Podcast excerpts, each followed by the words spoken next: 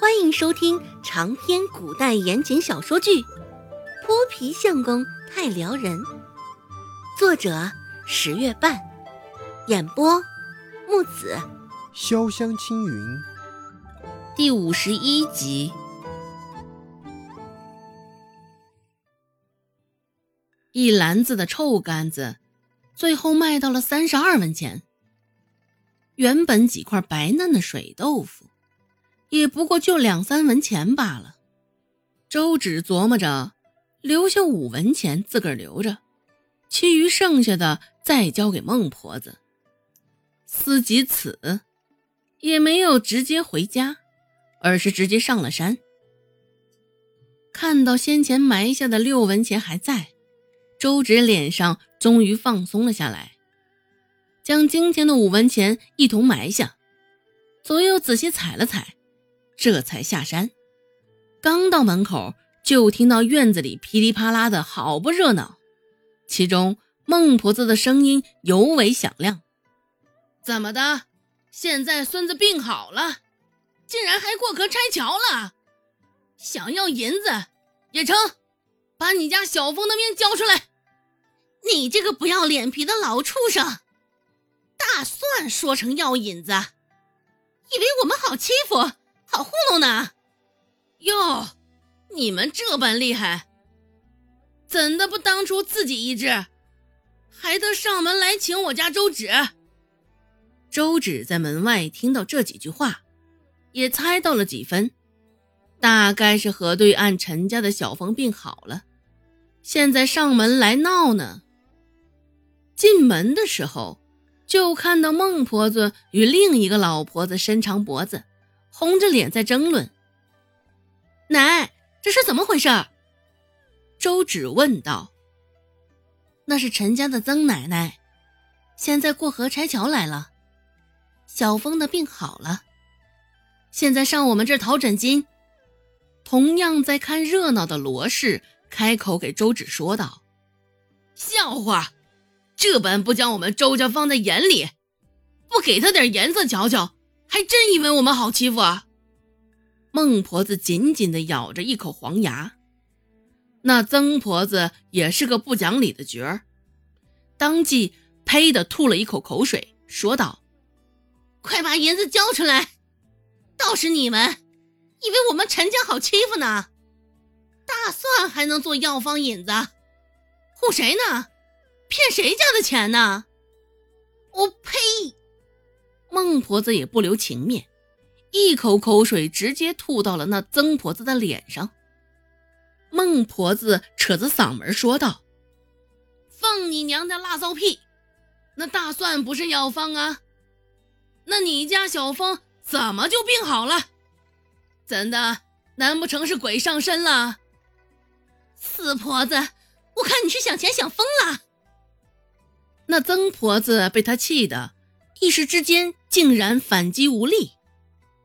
孟婆子挤着三角眼，一脸的不好相处。若不是我家侄丫头医术了得，你们小凤早就是一把灰，白发人送黑发人了。哎，人在做，天在看呐！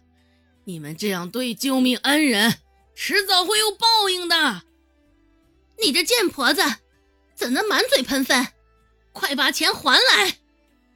说罢，曾婆子直接上手，朝着孟婆子扑了上去。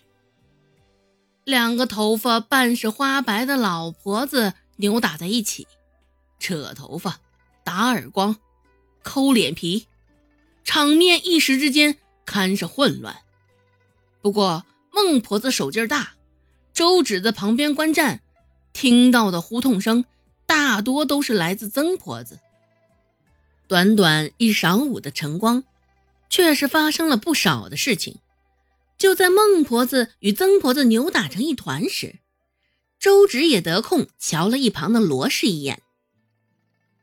只见他原本上扬的眉毛，现在紧紧的揪作一团，双手也不停绞着他身上一袭豆绿色的罗衫。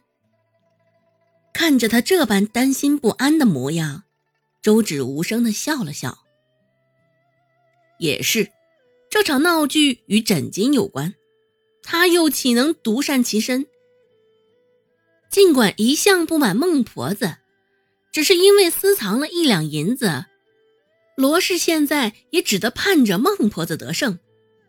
想到这，罗氏开口替孟婆子说道：“曾婆子，先前我与你儿媳妇姚氏也说清楚了，这枕巾也是她求着我，我才收下的。”给出去的东西，还稍想着拿回去。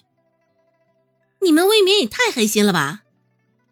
话音刚落，周成就开口了：“还是将枕巾还给姚家吧，再不还，咱奶身子可得被打坏了。”想着在孟婆子面前好好表现出自己的孝心，不顾周姓的阻拦，周成直接跑了出来。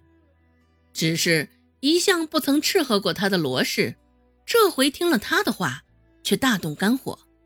罗氏恶狠狠地瞪了周成一眼，扬声吼道：“在搞什么乱？还不滚进去！将枕巾还给陈家！不仅是罗氏不愿意，这孟婆子自然也会同意。”听到罗氏的斥喝，周成瞬间红了眼睛，撅着嘴，一副无辜委屈的模样。平时只要看到他摆出这副表情，罗氏心就会立马软下来。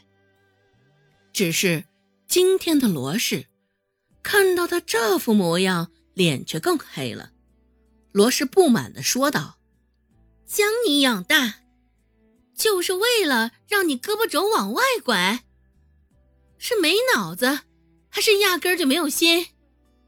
看看你大姐、二姐，没你说话的份儿。”就安静待着，大兴，还不将这丢人现眼的东西带进去？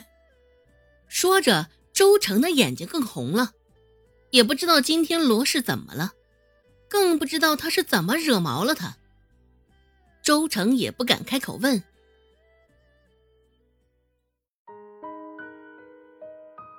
本集播讲完毕，感谢您的收听，感兴趣别忘了加个关注。我在下集等你哦。